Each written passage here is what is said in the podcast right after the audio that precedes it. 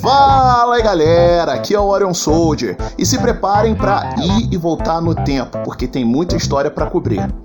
Na quinta-feira, dia 5 de março, estreou Netflix a terceira temporada do anime Castlevania. E como todos sabem, esse anime é inspirado numa saga de jogos que vem desde os anos 80.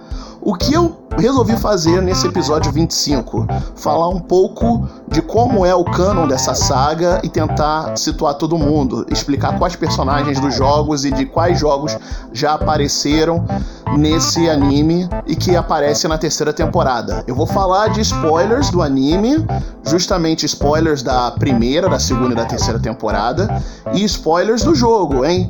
Fiquem juntos comigo e vamos nessa. Pois bem, pessoal, fala para mim, você não sabe falar inglês, não entende o idioma, tem dificuldade de estudar? Chega para mim, fala comigo. Você pode me encontrar pelo arroba OrionSoldierGUS ou arroba comer.dormir.jogar, que vocês vão receber o apoio do Dê um Trocado pro seu professor. Se você me der um valor, começar a se tornar meu patrocinador desse canal, você vai receber uma série de episódios exclusivos sobre como aprender inglês, como usar os jogos eletrônicos para aprender o idioma que vocês têm dificuldade. Então, chega junto, vamos lá, fala comigo no direct e vem me apoiar. Dê um trocado pro seu professor. E também aproveitem para seguir os meus parceiros, o Nerd Nintendista, Diário Galáctico e o Crepset. Vocês podem encontrar o link de cada um deles nesse episódio, assim como todos os meus episódios anteriores, eu deixo o link para vocês encontrarem ele e acessarem o conteúdo. Vem comigo, vamos nessa!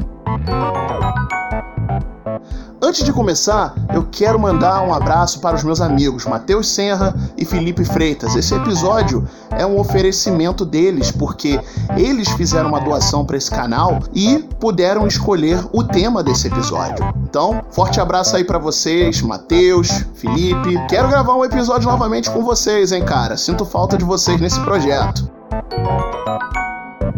Para apresentar o episódio, eu quero resumir Castlevania. Então a ideia é a seguinte: a cada geração, o Conde Drácula retorna com seu castelo e seu exército de demônios, porque o mundo está caótico, a humanidade perde a fé, abandona os seus caminhos, e nisso favorece o retorno do Conde Maldito e seu exército do inferno. Porém, sempre tem uma família, que são os Belmont, um membro se levanta para enfrentar o Conde e o seu exército do mal para trazer paz novamente à Terra. Esse nome, Castlevania, é um nome um pouco bizarro, bem único.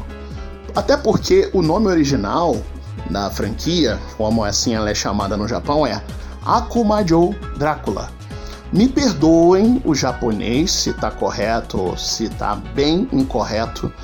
Eu realmente não sou fluente nesse idioma, mas o que eu posso entender que eu estudei de Akumajo é castelo demoníaco. O termo Aku é relacionado a mal, é um adjetivo que se relaciona a mal. Porém, não só a ideia de mal, mas a ideia de mal, demoníaco, cruel, perverso. E nisso, um nome com uma ideia religiosa tão explícita seria um problema para trazer o, o jogo para Nintendo na América, já que a empresa Nintendo of America tinha grandes restrições sobre jogos com mensagens religiosas assim bem explícitas então, o vice-presidente sênior da Konami da América na época veio com esse nome, Castlevania, Castelo Transilvânia, e deu esse título para essa franquia que se tornou uma das maiores franquias. Lembrando que o primeiro jogo veio na década de 80, ali bem pertinho do final, por 86, 87. Por isso, a política da Nintendo ainda era bastante severa. Bom, essa é a ideia. Conforme eu disse, no episódio de hoje eu quero abordar os jogos jogos que são do canon principal. Tem muito jogo bom que não está no canon principal da franquia. Já posso dizer logo, por exemplo, Super Castlevania 4, que é do Super Nintendo, e a franquia Lords of Shadow, que tem Castlevania Lords of Shadow 1 e 2 pro Xbox 360, PlayStation 3, e o Lords of Shadow Mirror of Fate, que foi lançado inicialmente pro 3DS, mas também acabou indo pro PlayStation 3 e Xbox 360. Então, vamos começar com Castlevania Lament of Innocence, do PlayStation 2 e PlayStation 3, que é situado no ano de 1904, na Era das Cruzadas.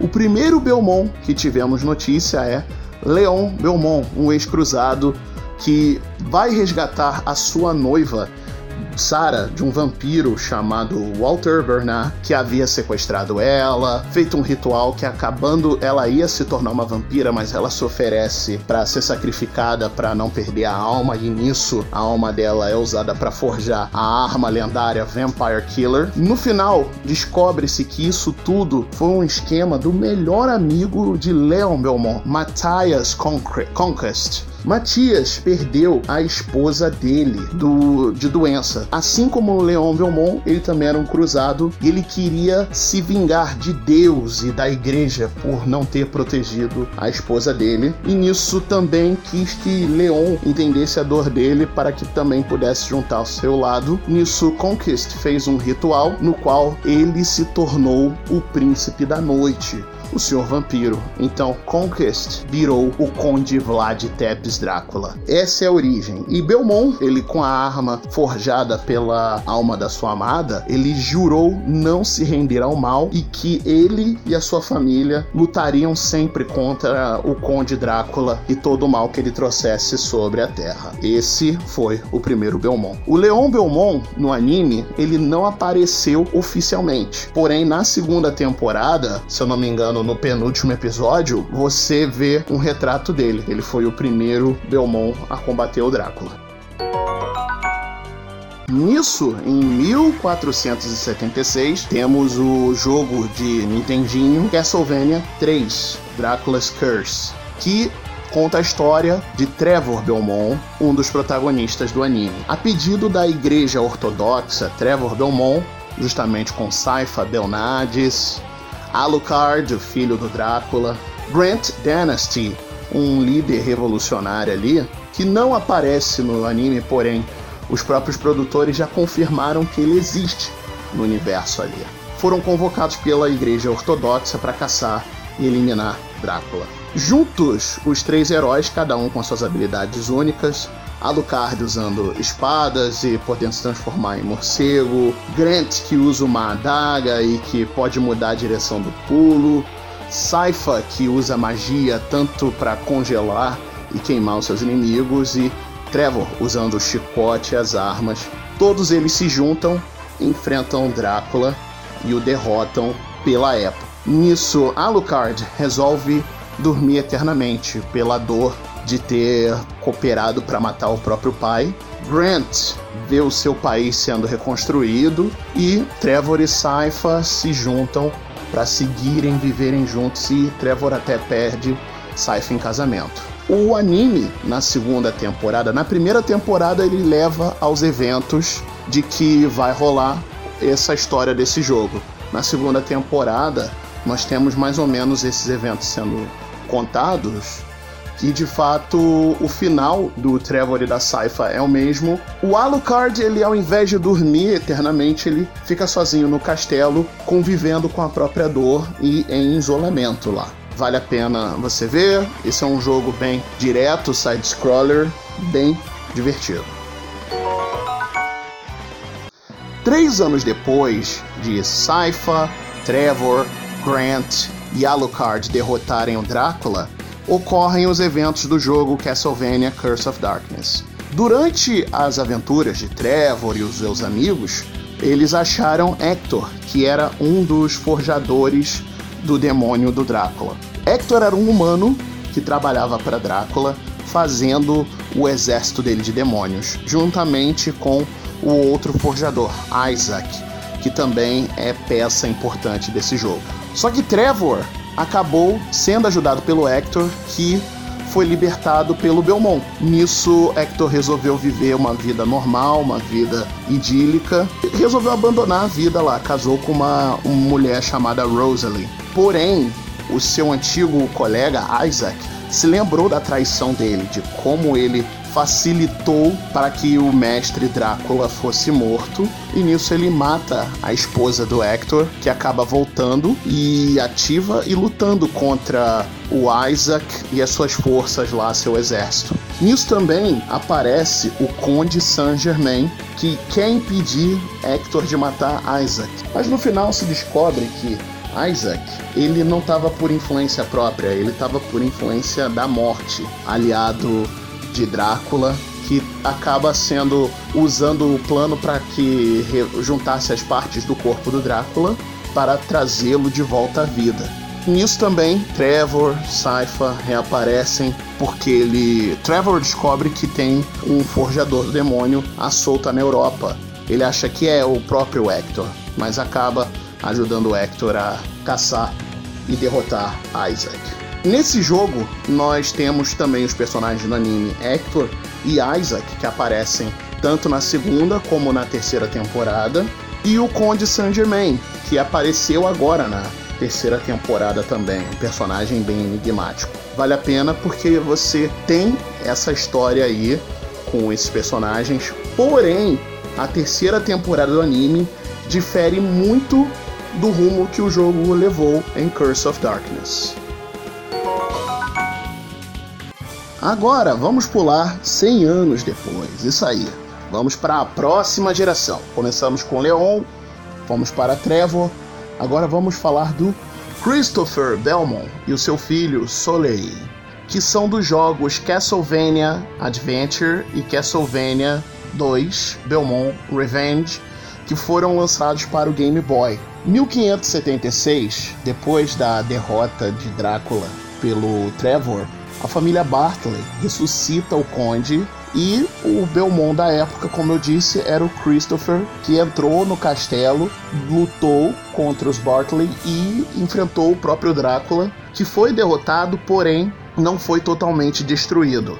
Nisso ele se tornou uma névoa e estava buscando restaurar as forças e trazer vingança para Christopher, que foi o segundo Belmont que o derrotou daquela forma. Nisso, em 1591, o filho de Christopher Soleil Belmont ia se tornar um caçador, acabou sendo possuído por essa névoa com Drácula no seu poder que queria ressuscitar usando o corpo do jovem Belmont. Nisso, Christopher luta novamente contra Drácula, o derrota por definitivo daquela vez e faz com que seu filho seja liberto, fazendo com que a paz retornasse ao reino. Vale lembrar que nesse jogo Drácula não fez aparecer apenas um castelo, fez aparecer quatro com todo aquele poder. Porém, eles eram projeções da mente do Soleil, do jovem Belmont que estava possuído pelo Conde Vlad Tepes.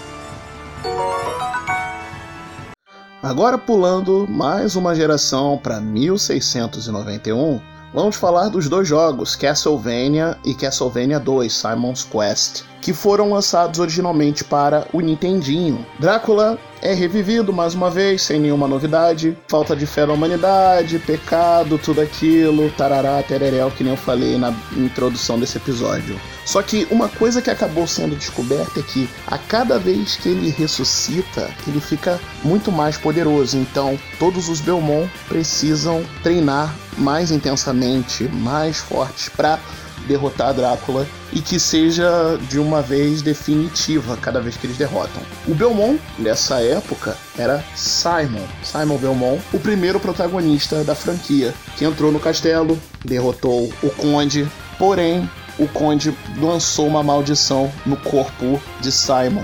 E alguns anos depois, essa maldição foi se manifestando. Sete anos, para ser mais específico, ele foi visitar o túmulo da família. Nisso, uma mulher apareceu dizendo que a maldição que o Conde Drácula lançou sobre Simon ia acabar com o corpo dele e matá-lo. E no momento que Simon morresse, Drácula iria ser revivido. Nisso, Simon ele resolve procurar as partes do corpo do Drácula para queimar e se livrar da maldição, assim como ele foi instruído. Porém, a última parte do corpo do Drácula era uma de suas presas. E nessa presa se manifesta o espírito do Conde Maligno que vem para atacar Simon. Simon o derrota e acaba livre dessa maldição. Tanto até que a frase desse jogo é What a terrible night to have a curse. Que noite terrível para ser amaldiçoado. Agora pulando 50 anos depois, ao invés de 100. O ano é 1748. O jogo é Castlevania Harmony of Dissonance, do Game Boy Advance. 50 anos depois da batalha final de Simon, o neto dele, Just Belmont, também treinado na arte de caçador de vampiro e de monstros, estava caçando as relíquias do Drácula, que isso para que elas não caíssem em mãos erradas, para impedir que o retorno do conde ocorresse de fato. Porém, uma amiga pessoal dele, Lydie, foi sequestrada. Nisso ele parte em busca da garota para salvá-la. E o seu amigo Maxim também o ajudou. Porém, Maxim estava possuído por um espírito maligno que era das relíquias do Drácula, e fez com que o castelo se manifestasse com tudo, algo semelhante ao que aconteceu com Soleil Belmont. Porém, Just Belmont foi lá, derrotou, Maxim tirou o espírito maligno do seu amigo e fez com que o castelo desaparecesse. Essa foi a aventura de Just Belmont. Para identificar esse jogo, eu só vou reproduzir uma frase aqui que todo mundo deve conhecer, de uma versão e de outra. Die, monster! You don't belong in this world! Dracula, die now and leave this world. You'll never belong here. Sim, essa frase foi dita por Richter Belmont, tanto a versão nova como a versão clássica, o protagonista de Castlevania Rondo of Blood, que foi lançado para o PC Engine na época. Assim como teve um porte para Super Nintendo, que é o Dracula X. Esse jogo se passa no ano de 1792.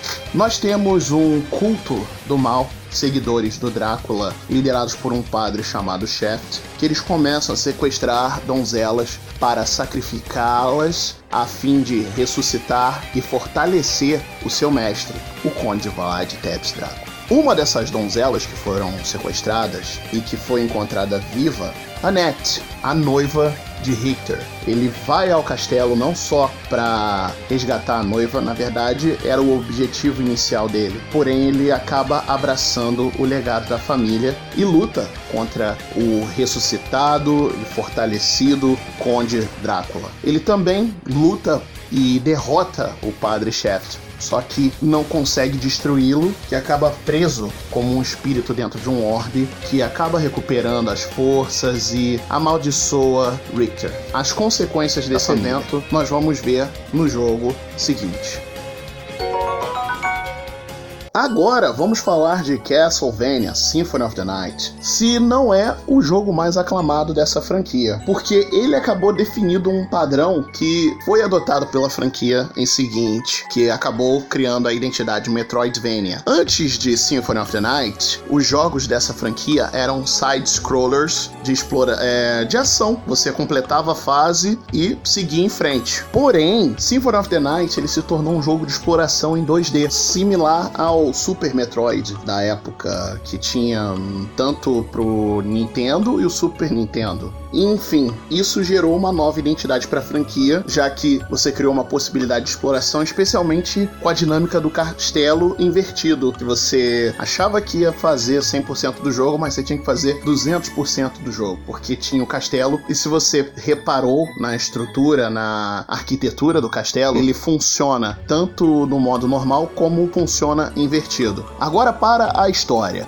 Drácula foi derrotado, Shaft estava aprisionado como um orbe recuperando recuperando suas forças tal. E nisso ele faz com que a maldição que ele lançou em Richter Belmont tenha efeito, controlando a mente do Belmont. Maria Renard foi procurar o aliado dela, que havia sumido, desaparecido, porém o castelo do Drácula reapareceu na frente dela. Sem um Belmont para lutar e proteger a humanidade, Alucard, que estava dormindo desde a época do Trevor, desperta do seu sono eterno e vai lutar contra as forças do mal, que estavam até conspirando pela alma do jovem Adrian Tepes, que é o nome do Alucard. Isso de fato acaba com que Alucard ajuda a libertar Richter, salvando ele da influência de Shaft. Porém, Shaft tinha um plano para trazer seu mestre de volta. Ele permitiu que Alucard recuperasse as relíquias do Drácula, que eram partes do corpo dele, depois que Richter o derrotou. E nisso, com relíquias o suficiente, Shaft usou as próprias energias para se sacrificar e trazer seu mestre de volta numa ressurreição imperfeita. Drácula retorna e Alucard é obrigado novamente a lutar contra o seu pai. Nisso, ele é derrotado, o Conde e Alucard resolve voltar para o seu sono eterno. Maria Renard resolve seguir Alucard impedir isso porque ela havia se apaixonado por ele nesse processo. Richter Belmont simplesmente desapareceu, porém acabou se sabendo que ele ficou tão envergonhado, tão constrangido porque ele inadvertidamente acabou participando de uma trama que quase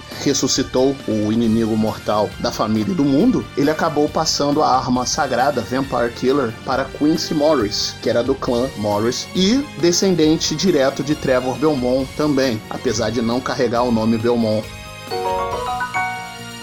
No século XIX, já que a ausência do clã Belmont e a própria arma deles estava em posse do clã Morris, outras organizações e grupos resolveram se juntar de forma para impedir e derrotar o Conde Drácula. E nisso temos uma organização, a Order of Ecclesia, que é o nome do jogo, Castlevania Order of Ecclesia, para Nintendo DS. Nisso temos a história de Shenoa, uma mulher que era foi escolhida pela Eclésia para usar um grifo chamado Dominus, um livro. Nisso, partes desse livro foram roubadas por um outro membro dessa organização, Albus, que estava com inveja da Shanoa porque ela foi escolhida e ele não foi. Nisso, Shanoa foi lá, derrotou Albus e recuperou o Dominus total, porém tudo foi uma trama manipulados por Barlow, o superior da Shanoa na organização, que ele queria usar o Dominus para trazer o Drácula de volta. Porém, Drácula acaba voltando no corpo do Barlow e traz o seu castelo de volta, só que Shanoa foi com tudo para cima do conde e derrotou ele e destruiu o castelo novamente. Essa foi a história durante o século XIX. Castlevania Order of Ecclesia é um dos jogos mais bonitos do DS. Vale a pena todos verem. E aí temos Castlevania Bloodlines, que foi lançado originalmente para o Sega Mega Drive. Esse é um dos jogos de Castlevania mais difíceis que eu já joguei. Eu tinha o Mega Drive na época. E ele segue a fórmula clássica, que é um jogo de fase. Cada fase se passa em algum lugar na Europa. Ele se passa no ano de 1917, durante a Primeira Guerra Mundial, que acaba no jogo sendo descoberto foi, foi causada por uma vampira chamada Elizabeth Bartley, que ela resolveu jogar o mundo no caos, de maneira que o castelo do mestre dela, o Drácula, reaparecesse com esse caos todo e ela pudesse ressuscitá-lo. Nisso, o filho de Quincy Morris, John Morris, e seu melhor amigo Eric Lecard resolvem passar por todos esses lugares que tinham as forças de Elizabeth Bartley e derrotar as forças do mal, recuperar todas as relíquias e conseguiram impedir o retorno do Conde Drácula. John usando o chicote Vampire Killer e Eric Lecard usando a lança dele. A sequência de Castlevania Bloodlines é Castlevania Portrait of Ruin, que foi lançado para o Nintendo DS. O filho de John Morris, Jonathan Morris, é o novo portador do chicote Vampire Killer. Nisso, esse jogo se passa na Segunda Guerra Mundial, 1944 o caos no mundo era maior e nisso você tinha uma quantidade de mortos em sofrimento, uma angústia maior ainda, fez com que o castelo do Drácula reaparecesse por causa desse mal, desse sofrimento todo. E um vampiro chamado Browner resolveu tomar posse desse castelo. John, o na verdade Jonathan Morris, o filho de John Morris, ele chamou sua aliada Charlotte Alwyn e nisso eles acabam enfrentando Browner, que a morte de Browner liberta o espírito de Drácula, que retorna o espírito, mas não totalmente ressuscitado, e acaba sendo derrotado pelo Morris e pela sua aliada, a Charlotte, trazendo paz novamente ou pelo menos até o ano de 99, no qual temos a história de Julius Belmont, que Bel os Belmont voltaram e no ano de 99, no eclipse de Nostradamus, que foi na verdade no dia 11 de agosto, Julius ele conseguiu derrotar Drácula de maneira definitiva. Ele usou um feitiço que aprendeu no clã japonês Hakuba para selar o castelo na sombra do eclipse e fez com que Drácula fosse destruído, perdendo o corpo, porém profetizaram o retorno do conde. E isso a gente vai ver no jogo que eu vou falar a seguir. Castlevania Area of Sorrow, que foi lançado para o Game Boy Advance. Conforme eu disse, Julius Belmont havia matado Drácula de maneira definitiva e profetizaram o retorno dele. No ano de 2035, ocorreu o primeiro eclipse total do mundo de Castlevania, e nisso um jovem estudante no Japão chamado Soma Cruz e Mina Hakuba, sua melhor amiga e crush na época, eles acabaram sendo abduzidos para o castelo do Drácula, que misteriosamente reapareceu. O próprio Julius estava perdido lá nesse castelo sem memória de quem ele era. E eles tiveram ajuda de uma feiticeira chamada Yoko Belnades, descendente da Saifa, e Genia Arikado, que acabamos descobrindo que é o próprio Alucard em disfarce. O castelo tinha um culto lá do mal que era liderado por um sacerdote chamado Graham Jones, que estava querendo o retorno do Drácula e acaba que ao matar Graham Jones, ele revela que Soma Cruz é o Conde Drácula renascido. Por isso que ele tem a habilidade de absorver a alma dos inimigos. Nisso, o próprio Soma tem que lutar contra essa influência do mal, contra esse poder maligno, contra o lado caótico dele, e ao derrotar, o castelo desaparece é destruído. Ele pode viver a sua vida em paz junto com Mina e com os seus amigos Julius, Jenny Aricado e Yoko Belnades. O jogo Castlevania Dawn of Sorrow, que foi lançado para Nintendo DS, é a sequência direta de Area of Sorrow, se passando exatamente um ano depois, 2036. No ano seguinte dessas aventuras, Soma foi atacado por uma ocultista chamada Celia Fortner. Ele acaba seguindo ela e resolve lutar contra ela no castelo do Drácula, que ela conseguiu trazer de volta. Nisso ele resolve lutar sozinho por conta de que ele não quer envolver a mina e quer manter os amigos em segurança. Porém, ela acaba chamando o Julius, o Genia e a Yoko. Nisso, depois de derrotar Célia, ela acaba revelando o plano de que ela queria seguir com a ideia de Johnny, só que Célia acaba sendo morta por um outro membro do culto, o Dmitry Bilnov que copia os poderes de Soma Cruz de absorver as almas do inimigo. Ele queria absorver a alma de Drácula que estava dentro de Soma. Porém, ele tenta absorver algumas almas de criaturas que ele mata e acaba virando um monstro chamado Menace, que é derrotado pelos heróis e nisso o castelo é desaparecido de uma vez por todas e Soma pode viver feliz com seus amigos e amada. Uma coisa que podemos ver sobre a saga Castlevania é que realmente o canon dela é um pouco confuso. Você tem jogos que são lá do Nintendinho, que se passam primeiro de jogos que são do Nintendo DS, porém alguns jogos de PlayStation 2 se passam lá no começo da história, narrando o começo da saga, o começo da rivalidade dos Belmont contra o Drácula, a origem do próprio Conde Drácula etc, etc. Fora que tem outros jogos que são aclamados pelo povo, mas que não tem o canon principal, como o próprio Lords of Shadow. Lords of Shadow é uma franquia muito boa do Castlevania, a arte é linda, a gameplay é bem simples e bem amistosa, sem contar que você tem talentos hollywoodianos ali. Tem dois atores ali de séries famosas, por exemplo, Robert Carlyle, ele faz a voz do Gabriel Belmont, que vira o Conde Drácula em Lords of Shadow. E o Richard Madden, que é da série Game of Thrones, foi o Robb Stark,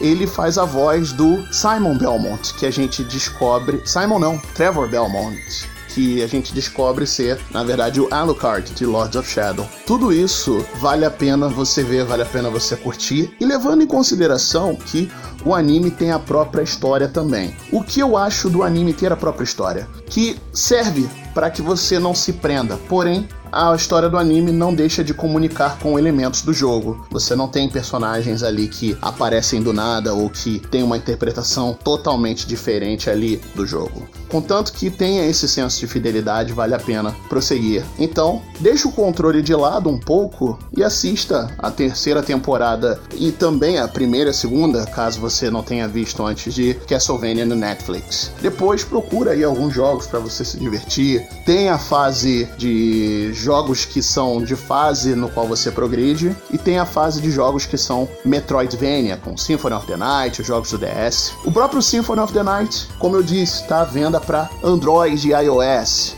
Alguns jogos dessa franquia, se eu não me engano, os principais, estão à venda para o Xbox One, PS4, PC e Switch na coletânea Castlevania Anniversary Collection. Vale a pena se divertir, Castlevania sempre foi, sempre será bom. E é isso aí, pessoal. Espero que vocês tenham aproveitado esse episódio de comer, dormir e jogar. Sigam-me nas redes sociais, que eu vou deixar aqui no comentário. Manda um abraço, vamos bater um papo. Se você gosta de Castlevania, se você gostou dessa franquia, do resumão que eu fiz aqui, deixa um comentário. Se não gostou, deixa crítica. Eu gosto de ouvir crítica também. E tamo junto. Um forte abraço e valeu!